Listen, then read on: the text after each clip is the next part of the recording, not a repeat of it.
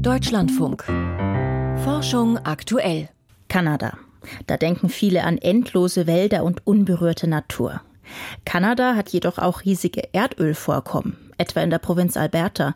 Beim Abbau der Ölsande gelangen zahlreiche flüchtige Kohlenstoffverbindungen in die Luft, die dort zu Feinstaub weiter reagieren. Wie viele genau das sind, das hat jetzt jedoch selbst die kanadische Behörde für Umwelt- und Klimaschutz überrascht.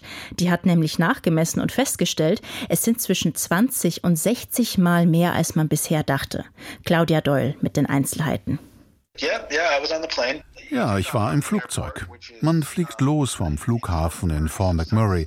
Das ist eine ganz normale kleine Stadt. Und dann beginnen die Ölfelder.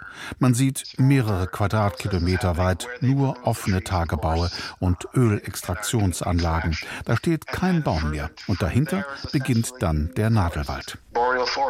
John Legio ist Wissenschaftler in der Abteilung für Luftqualität bei der kanadischen Behörde für Umwelt und Klimawandel. 2018 ist er mit einem Forschungsflugzeug über die Tagebauten nahe der Stadt Fort McMurray geflogen. Nicht zum ersten Mal.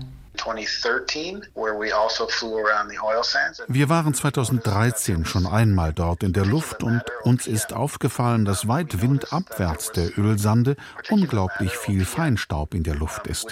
Uns war aber nicht klar, woher das genau stammt. Also sind sie 2018 zurückgekommen und haben bessere Messgeräte mitgebracht. Mit diesen konnten sie messen, wie viel von welcher gasförmigen organischen Kohlenstoffverbindung in der Luft ist. Es schwirrten besonders viele große Moleküle in der Luft umher, die zwischen 12 und 25 Kohlenstoffatome besaßen. Aber stammten die tatsächlich von den Ölsanden? Wir haben Proben aus den Schlemmen der Tagebau genommen und sie im Labor so getrocknet, wie das auch unter realistischen Bedingungen passiert. Wir haben sie ein wenig erhitzt und beleuchtet, genau wie das die Sonne tun würde. Dann haben wir gemessen, welche Moleküle aus diesen Schlemmen freigesetzt werden und haben das mit den Messungen aus dem Flugzeug verglichen.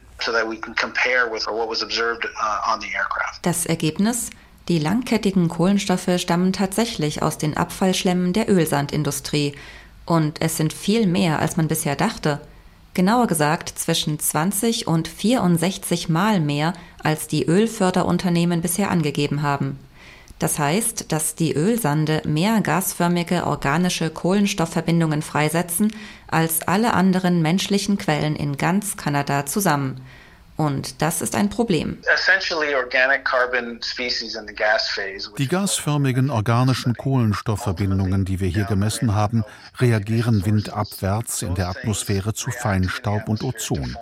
Und diese beiden Dinge sind bekannt dafür, schädlich für die Luftqualität und unsere Gesundheit zu sein. Feinstaub ist laut Weltgesundheitsorganisation WHO einer der Umweltfaktoren, der die menschliche Gesundheit am stärksten bedroht. Weil die Teilchen mit einem Durchmesser von maximal 2,5 Mikrometer bis tief in die Lunge oder das Gehirn vordringen können, führen sie häufig zu Lungenkrebs, chronischen Lungenkrankheiten oder Herzinfarkten. John Legio will jedoch der Industrie keinen Vorwurf machen. Getrickst hätten die nicht.